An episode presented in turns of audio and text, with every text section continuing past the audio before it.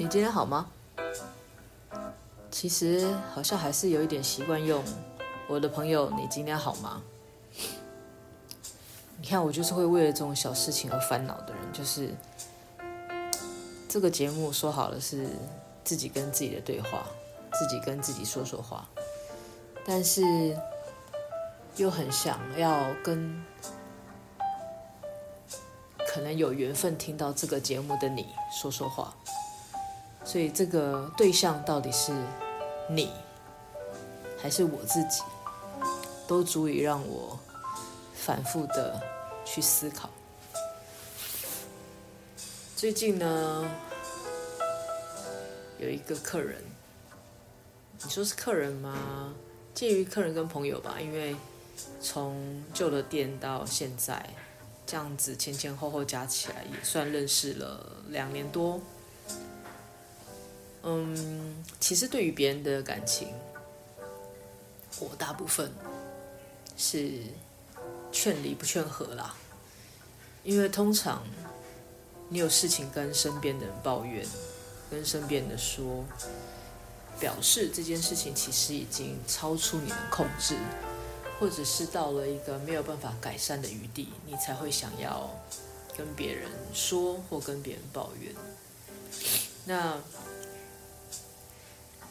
这位朋友的事呢，从我们一开始知道他的感情，就是他跟他另一半的互动，到近期来就是越演越烈。那其实两个人的感情很难说谁是谁非，也不是，因为我们的朋友跟我们说，一定是站在他自己的立场，但是。他跟我很像，就是我们都是属于这种，哦，发生了一件事情，虽然在跟第三者说，或是跟第四者说我们的心情，但总是会带有一种，就是也许我当下如果可以再多体谅他一点，或者是那个时候我不要做这件事情，或者是不要说这句话，也许我们就不会吵架，会有这样子的一个。退路，就是好像想要留一点点的空间给对方。就是虽然我在跟你抱怨，但是我还是不希望你只听我说，呃，不希望你跟着我一起干掉对方，就是一种很矛盾的心情。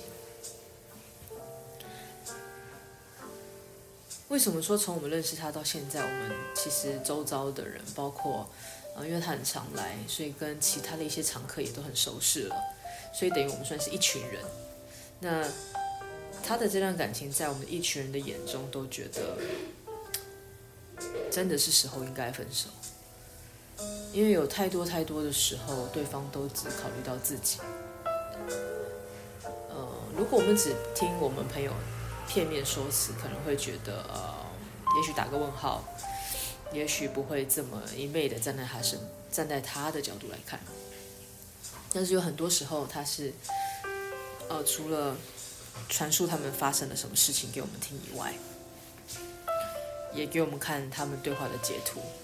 呃，虽然其实我觉得这样子把自己跟另一半的这个私密对话给别人看不太好，但是当然内容没有太私密，就是一些情侣之间的互动，或者是，呃，大部分是干掉啦，都是责骂比较多。所以最近。我们一直在跟他分析，其实一段感情如果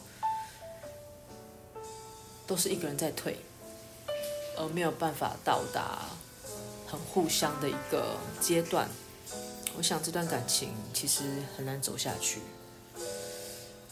虽然说不是每个人的爱情都能够互相学习、互相成长，但是也不应该到最后是怨怼，是埋怨。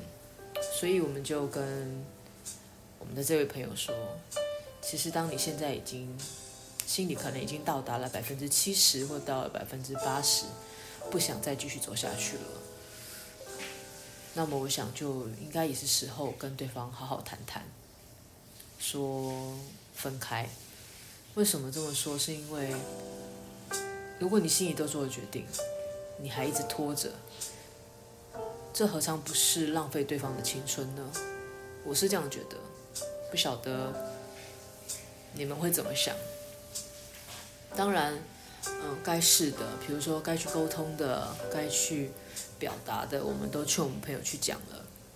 他的确有很多次也是跑回来跟我们说，我真的有试过了，可是怎么样怎么样怎么样。在听的过程中，当然，哦，他试着传达。对方就说：“好，都是我的错，是我对不起，可以了吧？对不起。”或者是你又不是我，你怎么会知道我当时的心情是什么？大概都是这样的结尾。那两年多了，我们也陪着他走了两年多了，眼看着其实真的不是办法，无法互相成长、互相学习，也谈不上互相安慰、互相给予爱。反而演变到现在都是责骂、怨怼、抱怨。我觉得一段爱情走到这样的地步，其实学习放手，我想也是对对方的一种爱的表现。你说是吗？不管如何，都希望我们的明天会比今天更好。也许在感情的路上，你我都需要有更多学习的空间。包容、体谅、表达，